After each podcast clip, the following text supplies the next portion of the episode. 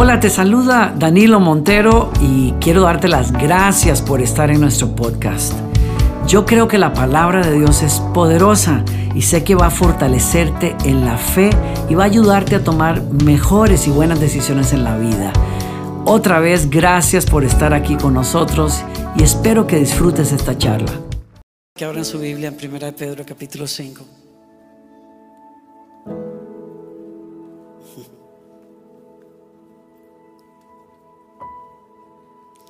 Daniel viaja frecuentemente conmigo y entonces eh, está acostumbrado, bueno, digamos, a esas sorpresas.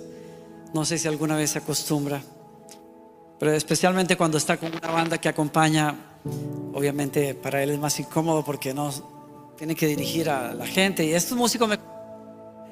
y tal vez no, no les frustra tanto, pero eh, cuando me dan ganas de cantar alguna canción por ahí, Daniel es la rocola.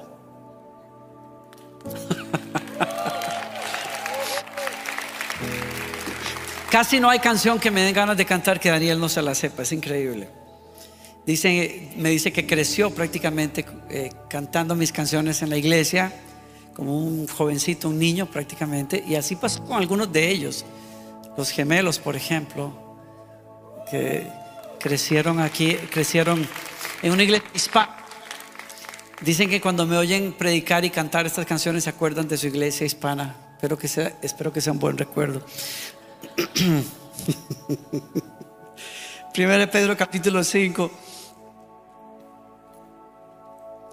Si alguno de ustedes se pregunta, si, te preguntaras, Danilo, o ¿cuál podría ser ¿cuál podría ser una clave para yo tener una relación más cerca con Jesús? Una, relación más real, palpable con Dios. ¿Qué me puede abrir la puerta a esa relación que yo anhelo con el Señor? Es este principio que está aquí.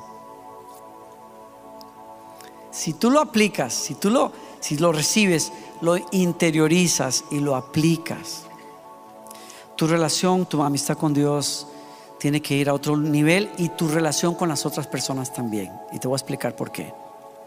Primera de Pedro dice, del mismo modo, ustedes, más jóvenes, tienen que aceptar la autoridad de los ancianos o de los líderes. Y todos vístanse con ¿qué? ¿Están aquí? ¿Cuál es la clave? Humildad. Si hay una clave para conectarse con Dios, es la humildad. Dice Pedro, vístanse con humildad en su trato los unos con los otros, porque, y aquí está la clave, Dios se opone a los orgullosos, pero da gracia a los humildes. Si usted necesita alguna razón más de peso para creer en lo importante que es la humildad, ahí está. Ahora, que entendamos lo que es la humildad es otro rollo, porque hay todo tipo de ideas acerca de la humildad, pero aquí nos dice que si uno quiere tener armonía entre la gente, en las relaciones interpersonales necesita la humildad. Y si uno quiere tener armonía con Dios, necesita la humildad. Y dicho en orden, cuando tú tienes humildad hacia Dios, vas a tener también una relación mejor con los demás. Y por eso te quiero hablar de esto, la humildad. Dice Pedro, Dios se opone a los orgullosos, pero da gracia a los humildes, así que humíllense ante el gran poder de Dios. Y a su debido tiempo, Él los levantará con honor. Así es que si quieres conocer a Dios, usa esta llave, abraza esta llave. Pero ¿qué es humildad? Yo tengo, tengo dos frases que les quiero compartir que me han inspirado a, lo largo de los años. La primera viene de un predicador de Sudáfrica, que es un clásico cristiano. ¿A cuántos de ustedes les gusta leer libros cristianos aparte? ¿Sí? ¿Les gusta? Chicos, hay algunos, algunos chicos están aquí, yo les quiero recomendar, si ustedes quieren profundizar en su relación con Dios, busquen algunos de estos clásicos. Andrés, por ejemplo. Búscate un clásico en inglés, si te gusta más el inglés. Eh, Victoria también, por ejemplo. Eh, Cristian, no, Cristian, ¿verdad? Sí, pegué. Wow. Ay, qué milagro, Dios mío, que no te bauticé Lázaro, yo no sé. Yo siempre ando poniendo nombres. esos libros son tan pequeños Espero que tenga el mismo impacto para ti que lo tuvo para mí, pero en algún momento me topé de adolescente con este libro. La humildad, así sencillo. Andrew Murray o Murray. Búscalo por ahí, léelo con tu papá un día, por ejemplo. Léelo, es sencillísimo, pero caló tan hondo en mi vida hasta el día de hoy, tan fuerte, que nunca vi a Dios igual después de que leí ese libro. Y él dice, la humildad espiritual es la madre de todas las virtudes. Yo cuando leí eso dije, wow, yo, siempre estoy pidiendo más paciencia, más nobleza, más amabilidad, más gozo, más paz. Yo estoy pidiendo un montón de virtudes y cuando me dijeron, la mamá de todas ellas, ¿cuál es? La humildad. Porque solo por ella el hombre o el ser humano puede asumir la postura correcta ser nada para que Dios sea glorificado como Dios siendo todo en Él. La única manera en que un ser humano va a darle espacio a Dios en su vida, realmente darle espacio a Dios en su vida, es que Él reconozca ser nada. Que deje de pretender ser algo que se vacíe de sí mismo. Y entonces Dios, que es todo, puede llenarlo. Porque si hay algo de mí,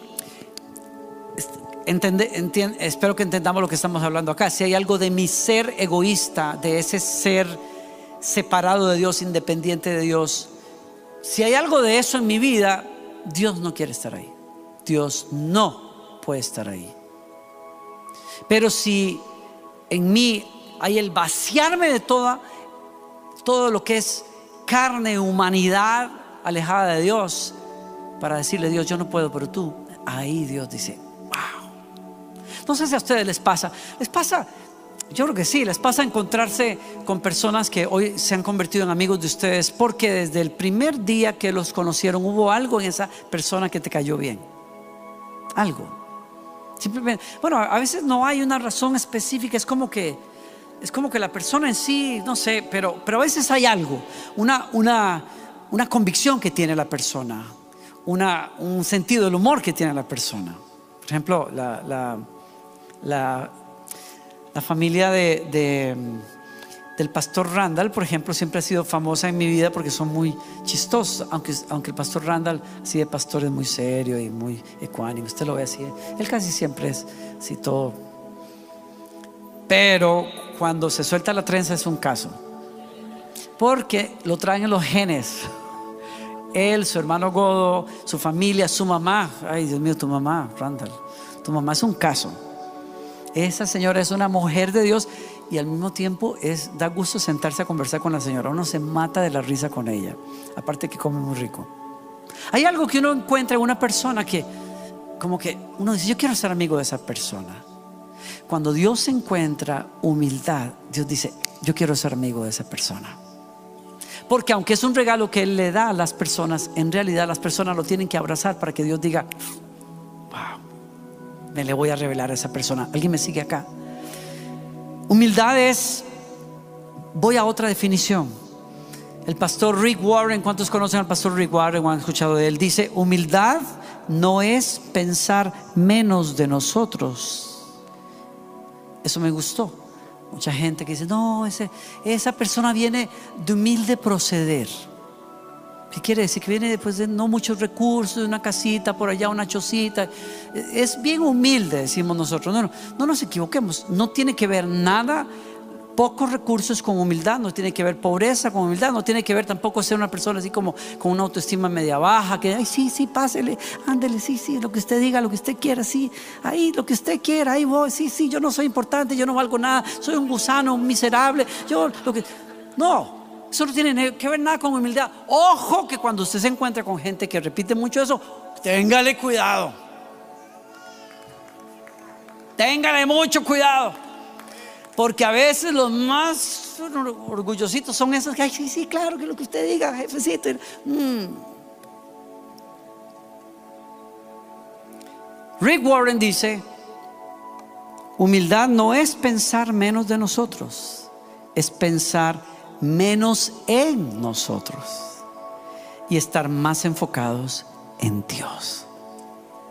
Quiere decir que para experimentar la humildad espiritual tiene que haber un, cambio de eje en la vida, si lo puedo explicar de alguna manera. Uno estaba uno estaba orbitando alrededor de lo que yo quiero, lo que yo puedo, lo que yo logro, lo que yo hago. Y cuando la humildad te permea la vida, no estás más en ese rollo, no estás más en ese canal. Estás en un canal en donde dices, Dios es el más importante en mi vida. Mi atención, mis afectos, mi energía viene de Dios. ¿Sí? Y les comparto otro concepto que se escribe en un libro que se llama Humilitas. Precioso libro, se lo he recomendado a los pastores acá. John Dixon es un profesor de historia y filosofía en Australia. Él dice, la humildad es más sobre cómo trato a los otros que sobre cómo pienso acerca de mí mismo. Escuchen esto, por favor. ¿Qué es la humildad? Tiene que ver más en cómo trato a los demás más que en lo que yo pienso de mí mismo. En otras palabras, es más, incluso es más que una actitud, es algo que yo hago, es una acción que tengo cuando estoy en relación con los demás. Yo le doy a los demás, no, voy a entrar ahí, pero Pablo dice, denle, traten a los demás como si fueran superiores a ustedes, no porque ustedes tengan complejo de inferioridad, traten a los demás porque eso es ser como Cristo, el cual, siendo Dios, se despojó de su gloria y lavó los pies de los seres humanos y murió por ellos en la cruz. Los trató como si fueran superiores a Él, aunque Él era el Señor de todos ellos. ¿Alguien me sigue acá? Y si alguien, si alguien comprende lo que la humildad espiritual es, entonces va a entender que está directamente relacionada con cómo yo trato a los demás. La deferencia que yo le doy a las personas no tiene que ver nada conmigo, en realidad. Yo no gano nada ni pierdo nada, simplemente yo actúo con los demás de una manera que honra a Dios. ¿Están aquí todavía? Ahora los invito a un texto que es el que quiero usar realmente. Eso era toda la introducción y voy al tema. Son siete puntos. Siete puntos para llegar a ser tan humilde como yo. No, no es cierto. no es cierto. No, eso era un pasaje, tranquila, mi amor. Ya mi, esposa dijo, wow, siete puntos. ¿A qué hora vamos a salir hoy? Lucas capítulo 18. Hay una cosa que uno va aprendiendo el pastor Joel en esta iglesia es enfóquete en un punto y dale con todo, porque la gente no recuerda siete escaleras al éxito ni 12 principios para madurar, 25 errores que tienes que evitar. ¡Hala, Dios mío! Estamos hablando de humildad, period, dicen en buen español. ¿Ok? ¿Cómo se vive la humildad? Hay una ilustración perfecta. Jesús se fue a eh, Lucas capítulo 8, dice, luego Jesús contó la siguiente historia a algunos, pongan atención, aquí está la clave, a algunos que tenían mucha confianza en su propia rectitud y despreciaban, ojo, ahí está la clave, despreciaban a los demás. Dice, dos hombres fueron al templo a orar, uno era fariseo, el otro era un despreciado cobrador de impuestos. Verso 11, el fariseo de pie, apartado de los demás. Miren qué curioso, subrayen eso. hay varias cosas. Para ustedes que les gusta aprender a estudiar la Biblia, fíjese, pare en los detalles, subraye, anote, fíjese. Aquí lo dice todo. Jesús es un maestro increíble. que cuenta historias. El fariseo puesto de pie. Puesto de pie. Claro, termina la historia contando de otro a quien Jesús bendijo. Y ese otro está en el piso. Pero el fariseo dice, puesto de pie. Hay algo en la postura física que tiene que ver con la postura del corazón delante de Dios. ¿Alguien me sigue acá? Yo creo que venía afectado por lo que había preparado para hablar hoy y por eso estuve hincado tamaño rato. Casi me muero cuando me puse de pie, vi estrellas y dije, Señor, necesitaba un, púlpito, para agarrarme acá. Y tenía calambres en, las piernas y tal. Y dije, ¿qué fue lo que hice? Ojalá que la gente no se haya quedado todo el tiempo en cada como yo y me di cuenta que no, gracias a Dios. Pero creo que yo venía como afectado con eso que había estado estudiando. Dije, yo quiero estar hincado un buen rato, pero Dios mío. Ok. Hay una actitud física que habla de una actitud espiritual. Puesto de pie, dos, apartado de los demás. En otras palabras, la filosofía de vida del fariseo era, no te, no te juntes con la chusma, chusma, chusma. Algo así. Esa era su... Todos los demás son chusma, todo el mundo es chusma aquí. Por eso yo tengo que ir a orar aparte de todos los demás. Yo tengo que orar en un lugar especial. Yo sé que nadie va a hacer eso en la vida real. Nadie hace eso, pero a veces se lo creen. Hizo la siguiente oración. Te agradezco, Dios, por la vida que me das, por tu amor por mí, por la comida en la mesa, por ser tan bueno conmigo, Señor, porque eres mi pastor, nada me No, no dijo nada de eso. ¿Qué fue lo que dijo? ¿Alguien está leyendo? ¿Qué dice? Que no soy como otros. La vida espiritual de una persona, cuando la vida espiritual de una persona se basa en lo que yo soy versus lo que son los otros, estamos en una espiritualidad enferma. Yo no sé, si usted se ha dado cuenta, miren, no estoy hablando mal de nadie aquí, ¿ok? Pero no sé si te has dado cuenta, cuando uno abre las redes sociales, por ejemplo, para figuras públicas como yo, que estoy expuesto a todo el mundo, o sea, uno, uno acá, usted me quiere mucho acá y todo lo que usted quiera, pero cuando se sale de acá, la gente que no lo conoce a uno, puede decir A, B, C y Z, y si le falta, inventa una letra con tal de describir lo que no gusta o no quiere, o lo que fuera de un predicador, o de un pastor, o lo que sea. No he visto un grupo más grosero, más sin misericordia que muchos pseudo cristianos en las redes sociales. Las cosas que se dejan ir. ¿No? ¿Por qué ella se subió de pantalones? O sea, no, no pensaron en que la pastora vino a traer una palabra de. No, se subió de pantalones. Y además todos así con la... Nadie le podía hacer el ruedo bien a ese pantalón, por amor a Dios. Lo único que vieron fue eso. Lo único. Y de ahí se sueltan dos, tres cosas más. Cuando la espiritualidad, la espiritualidad de uno tiene que ver con cómo yo me veo de mejor versus el otro, estamos en una espiritualidad vacía y enferma. Y ese es el fariseo. Te doy gracias que no soy como otros, tramposos, pecadores, adúlteros. Para nada soy como ese. O sea, ya el, primero comenzó a generalizar como los seres humanos que son terribles, chismosos, que son avaros, que son aquí, que son allá. Pero después no se aguantó más y dijo, es más, para ponerte un ejemplo como ese que está ahí. Cuando uno, cuando uno, cuando uno no conoce la humildad espiritual, uno vive para tratar de convencer a Dios de que yo puedo. ¿Sí? Usted me dirá, pastor, ¿y para qué tiene que, qué tiene que ver eso con los que estamos acá? Ah, pues que es que muchos que estamos acá estamos en ese rollo. Usted no me lo va a decir de frente, pero usted está haciendo todo un esfuerzo para tratar de convencer a Dios de que usted es la tapa del perol, decimos en Costa Rica. Usted, tú estás tratando de convencer a Dios de que eres un buen cristiano, de que tú aquí, que tú allá.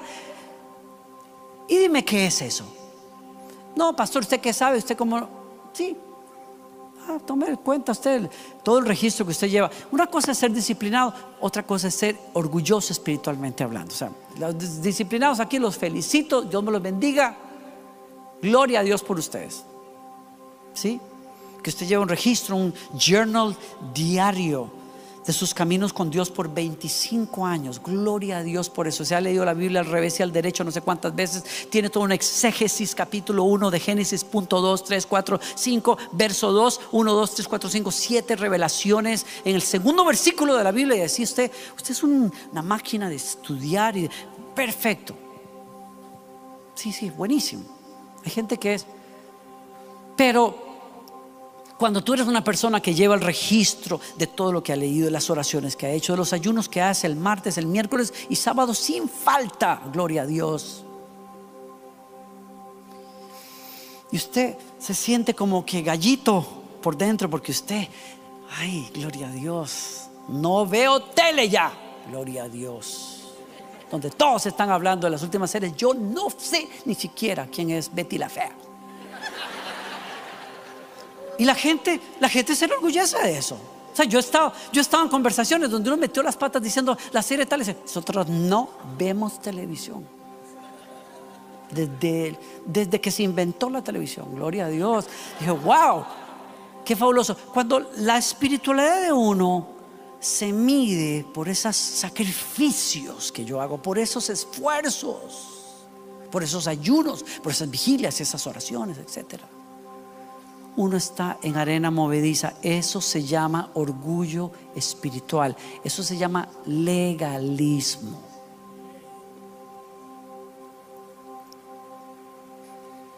Y una de las cosas por las cuales muchas personas tienen mucho lío cuando vienen a Lakewood es que traen la escuelita esa.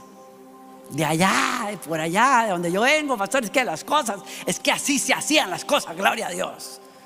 Ahí sí que es verdad que llevamos el Evangelio, pero rajatabla, gloria a Dios. Y entonces aquí queremos venir a poner la misma, cortar cabezas, aleluya, gloria a Dios. Y no funciona aquí. No funciona. Porque no queremos nada que ver con el legalismo ni con ese orgullo espiritual. No queremos tener que ver nada con eso. ¿Y por qué? Porque la filosofía de ley no es porque no conduce a nada. Que tarde, que temprano te vas a venir de esa escalera. Yo estuve ahí, yo no sé, yo no sé los pastores acá, yo creo que no, o sea, yo, yo creo que ustedes nunca anduvieron en esas cuestiones. Yo sí. Dios mío, yo estuve más metido de cabeza en esas cuestiones y me estrellé contra eso es orgullo y del bueno. Yo le voy a mostrar a Dios quién soy yo. Demuéstrale a Dios quién eres. Como Satanás le dijo a Jesús, ah, sí, con que tú eres el Hijo de Dios, súbete al pináculo del templo y lánzate que los ángeles, demuéstrale al mundo quién eres el evangelio que se predica aquí no tiene que ver nada con demostrarle a nadie nada, tiene que ver con creer en la obra de gracia que Jesucristo hizo por nosotros, los pecadores, que no podíamos. Bueno, y ahí está el fariseo, gracias porque no soy como los demás, etcétera. Ahora usted me dirá, pastor, yo no veo que tenga que ver nada lo que está leyendo aquí con conmigo y cuál ¿Cuál orgullo? Mm. Usted me dirá, yo no tengo orgullo. Nada más estoy cargando una culpa terrible. Todo el tiempo estoy lidiando con la culpa. Porque no soy tan buen cristiano, no oro tanto, no ayuno tanto, no sirvo tanto, no evangelizo tanto. Mm. El fariseo es una persona que se enorgullece por los cielos cuando logra todos esos puntos, pero cuando no los logra, se llena de culpa Y la culpa es el indicativo mejor de que hay orgullo espiritual en tu vida. ¿Por qué? Porque hay un Salvador que pagó por nuestras culpas. Y si tú cargas culpa, tú me estás mostrando que hay orgullo espiritual en tu vida que no te deja recibir el perdón, porque una persona humilde, humilde recibe el perdón.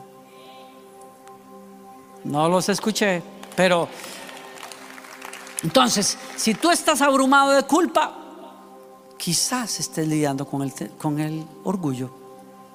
Y otra, otro síntoma más de que quizás tenemos un orgullo solapado es cuando estás frustrado con tus debilidades. ¿A alguien le pasa eso? No, ya nadie va a decir porque dije que es un síntoma del, orgullo, pero ahí le va. No, ay, no, es que yo le he prometido a Dios tantas veces y no lo logro. Yo, no, y, eh, yo soy muy débil, yo aquí, yo allá, yo no soy tan disciplinado, yo, yo, yo cristiano, no, qué va, Señor, qué terrible soy. ¿Qué es eso? Frustración. ¿Frustración por qué? Porque no eres lo capaz que tú quieres ser con Dios. Mm. Las personas que están centradas en su humanidad y en sus capacidades se frustran. Las personas que son humildes reciben gracia en sus debilidades. No los oí, pero ahí les va. Por eso es muy importante la humildad. Por eso es muy importante dejar al Espíritu del Señor mostrarnos dónde está nuestro corazón. Jesús dice al final, pero mientras eso pasaba, Mientras un, mientras, mientras un fariseo habla consigo mismo delante de Dios y se enorgullece de sus logros, creyendo que eso es oración y quedándose vacío, hay un cobrador de impuestos, el, el judío que vendió el alma prácticamente porque se dedicaba a cobrarle impuestos a los judíos para pagarle al imperio romano. El, el, más lacra de los lacras de toda la sociedad judía es el cobrador de impuestos como Mateo. Yo no entiendo, me encanta. ¿Cuántos han visto ustedes las series de Chosen, por cierto? Se las recomendé muchas veces. Qué, qué barbaridad. ¿No? Todavía en la temporada 3, algunos, algunos me han dicho, no, no, no he comenzado a verla. Dijo, mi hijo, va a venir Cristo y usted se va a perder esa. Qué barbaridad. Digo, ¿a qué hora la No, es que ahí, pues ahí no sabe lo que se está perdiendo, está bien. A mí no me pagan porque diga esto, es que es bellísima, ¿no? Pero ¿a qué iba? Que tú ves que hasta en la temporada 3 todavía hay discípulos peleando con que Jesús haya incluido a Mateo en el equipo. Porque no puede haber más sinvergüenza. O sea, está el diablo y el cobrador de impuestos después. O sea, es una cuestión así de terrible. Y en la historia Jesús usa al cobrador de impuestos para darnos un ejemplo. Dice, mientras tanto, el cobrador de impuestos no se atrevía ni a levantar la vista. Y miren, miren la, la distancia. Uno estaba de pie hablando con él mismo, otro está hincado y ya con eso dice, ¿dónde está? Estoy en el piso, estoy en el suelo, necesito a Dios. Y dice, golpeándose el pecho, yo sé dónde está mi respuesta. La culpa la conozco, pero yo sé quién tiene el perdón. Me sigue, me sigue, me sigues. Quédate pegado en la culpa cuando Cristo ya perdonó tus pecados y te mostraré a una persona que está enraizada en el orgullo. Porque un hombre, por pecador que sea, cuando es libre del orgullo, se tira al piso y dice, yo sé dónde está mi redentor. ¿Sí o no? Sé propicio a mi pecador. Y Jesús dijo, les aseguro que ese volvió a su casa declarado amigo de Dios mientras el otro regresó exactamente igual. Díganme si no es importante la humildad. La humildad te conecta con Dios. Quizás sea la respuesta que estás buscando. Cuando dices, ¿por qué, Señor? Yo sé que me amas, sé que moriste por mí, pero quiero estar más cerquita de ti. La humildad es la respuesta. Deja de pretender ser lo que no puedes ser por ti mismo. Deja de vivir frustrado porque no eres tan fuerte cuando el que es fuerte es el Señor que viene a tu vida.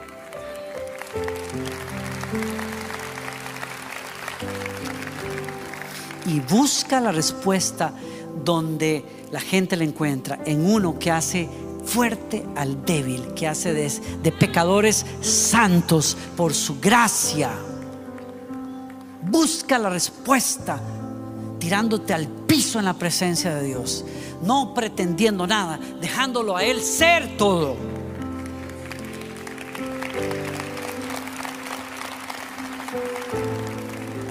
Sí, termino con esto. Este escritor termina un capítulo maravilloso, por cierto, en donde él dice, ¿será posible ser humilde? Y él da cinco pensamientos. Uno, él dice, claves para ser humilde, para abrazar la humildad. Lo que admiramos nos moldea. En otras palabras, aprende a admirar la humildad. Cuando la veas, obsérvala, estudiala, analízala. El libro me dio la oportunidad de buscar historias de hombres y mujeres a lo largo de la historia que fueron ejemplos de humildad. Cuando estudias sus historias y ves cómo aplicaron la humildad en sus vidas, cómo generaciones los han llamado referentes de la humildad. Tú aprendes a admirar la humildad y cuando aprendes a admirar la humildad, usted sabe, hay, hay personas que admiran otras cosas. Hay personas que admiran al tipo, el clásico tipo así de, de la, el, el prototipo de éxito americano parado delante del portón eléctrico gigantesco con su mansión atrás y sus seis autos de colección y y su marca de arriba abajo, hasta los dientes tienen marca Gucci, etcétera. Bueno, mis tanteos son Gucci, pero realmente los, en fin, no voy a decir nada. Mejor no voy a usar marcas. Les encanta eso, admiran eso, buscan eso. Lo que tú admiras, tú imitas. Admira la humildad, mírala en Jesús e imítalo, porque eso te va a moldear la vida. ¿Me siguen acá? Segundo pensamiento, observa la vida de aquellos que son humildes, ya lo cubrí. Tercero, actúa con humildad. Recuerda que la humildad es una actitud que dirige cómo tratas a los demás. Es más una acción que una actitud. Sirve a los demás. Dale la deferencia que merecen las personas. Ponte de pie delante de una persona cuyo recorrido en la vida merece que te pongas de pie. ¿Alguien me sigue? Ah, hermano, eso es darle gloria a los hombres. Aquí nadie No, no, señores, no se equivoquen. Una cosa es honrar y otra cosa es glorificar. A Dios lo glorificamos, a los seres humanos de respeto los honramos. Cuatro, muy interesante. Mantente abierto a la, a la crítica constructiva. Uy, cómo cuesta. Pero todos la necesitamos porque la, crítica constructiva nos vuelve a ubicar donde tenemos que estar así, finitos en la presencia de Dios, bajitos. ¿Sí? Por eso necesitamos a nuestra esposa, aleluya. Y a su esposo usted lo necesita también, mi hermana. A que nos revienten los globitos de vez en cuando. Último, cinco. Olvídate de tratar de serlo. Olvídate de tratar de ser humilde. Una persona que realmente quiere ser humilde no piensa en mostrarlo, en demostrarlo. Porque una persona humilde realmente nunca está pensando en sí misma. C.S. Lewis, ese famoso escritor eh, eh, inglés, cristiano, dice, si alguien quiere adquirir humildad, yo puedo y pienso decirle cuál es el primer paso. El primer paso es darse cuenta de que uno es orgulloso. Es un gran paso. Por lo menos no creo que se pueda lograr nada antes de eso. Y si piensas que no eres orgulloso, eso dice realmente lo que eres, que lo eres y en gran manera. Así es que como él dice en ese libro, yo no sé quién se podría atrever a escribir un libro sobre, humildad, porque la persona que escribe sobre la humildad se asume que es un experto. Y si esa persona es experta, ya nos dice quién es, es un orgulloso. Por eso, aunque muchas veces he querido escribir siete pasos para llegar a ser tan humilde como yo, todavía no lo he logrado escribir. En fin, ¿alguien recibe esa palabra esta, noche? ¿Sí? Póngase de pie conmigo, por favor. Y si invitarlo a ponerse de pie, en realidad hoy es más bien invitarlo a ponerse de rodillas, póngase de, rodillas en su corazón. Déjeme decirle algo, déjame decirte algo. No salgas de este lugar y a ti que estás en línea, no salgas de este encuentro sin dejar que el Espíritu Santo te traiga a un lugar de quebranto delante del Señor. Porque el primer paso que todos tenemos que reconocer es, todos tenemos orgullo, así como todos padecemos de mal aliento de vez en cuando o de cuando en vez. Como decía el famoso filósofo mexicano, el orgullo es como el mal aliento. Todos lo notan excepto tú. Por eso hay que andar porque uno nunca sabe cuando la peste anda por ahí.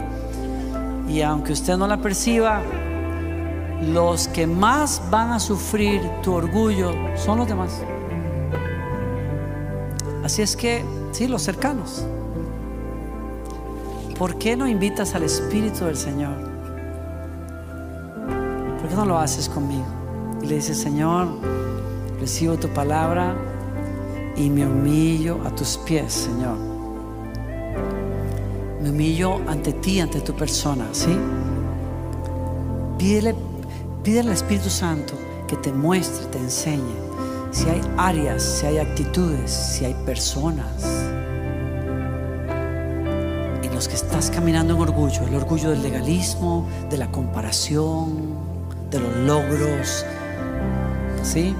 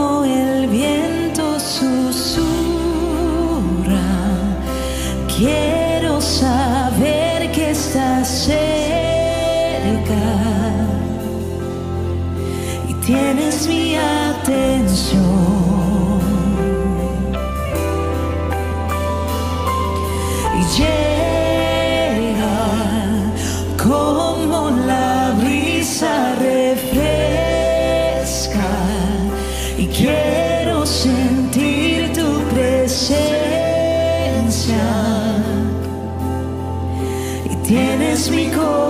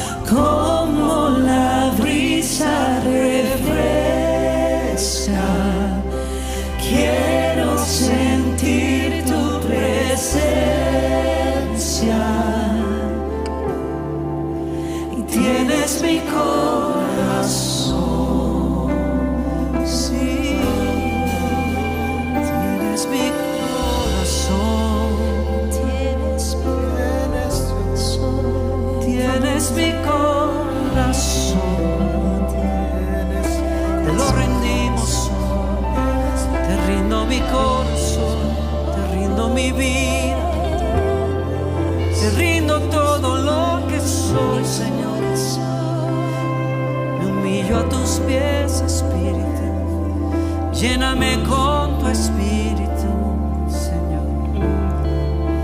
Tienes mi corazón.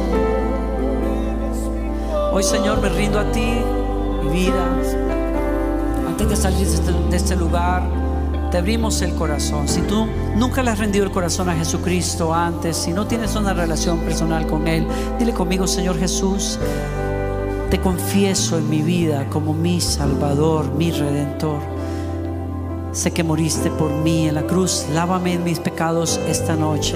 Siéntate en el trono de mi vida. No vivo más para mí, vivo para ti, Señor. Vivo en ti. Gracias por recibirme, perdonarme y levantarme. Señor, bendigo a tu pueblo hoy, esta noche. Bendigo a cada familia, a cada matrimonio. Bendigo, Señor, sus trabajos, sus negocios. Bendigo su salud. Bendigo su descanso esta noche, que nadie te robe tu descanso, es herencia de Dios. Bendigo tu alma con paz, que sea lo que dice la palabra de Dios, que es el reino de Dios en ti, justicia, gozo y paz en el Espíritu Santo. Bendigo tu relación con Dios, tu amistad con Dios.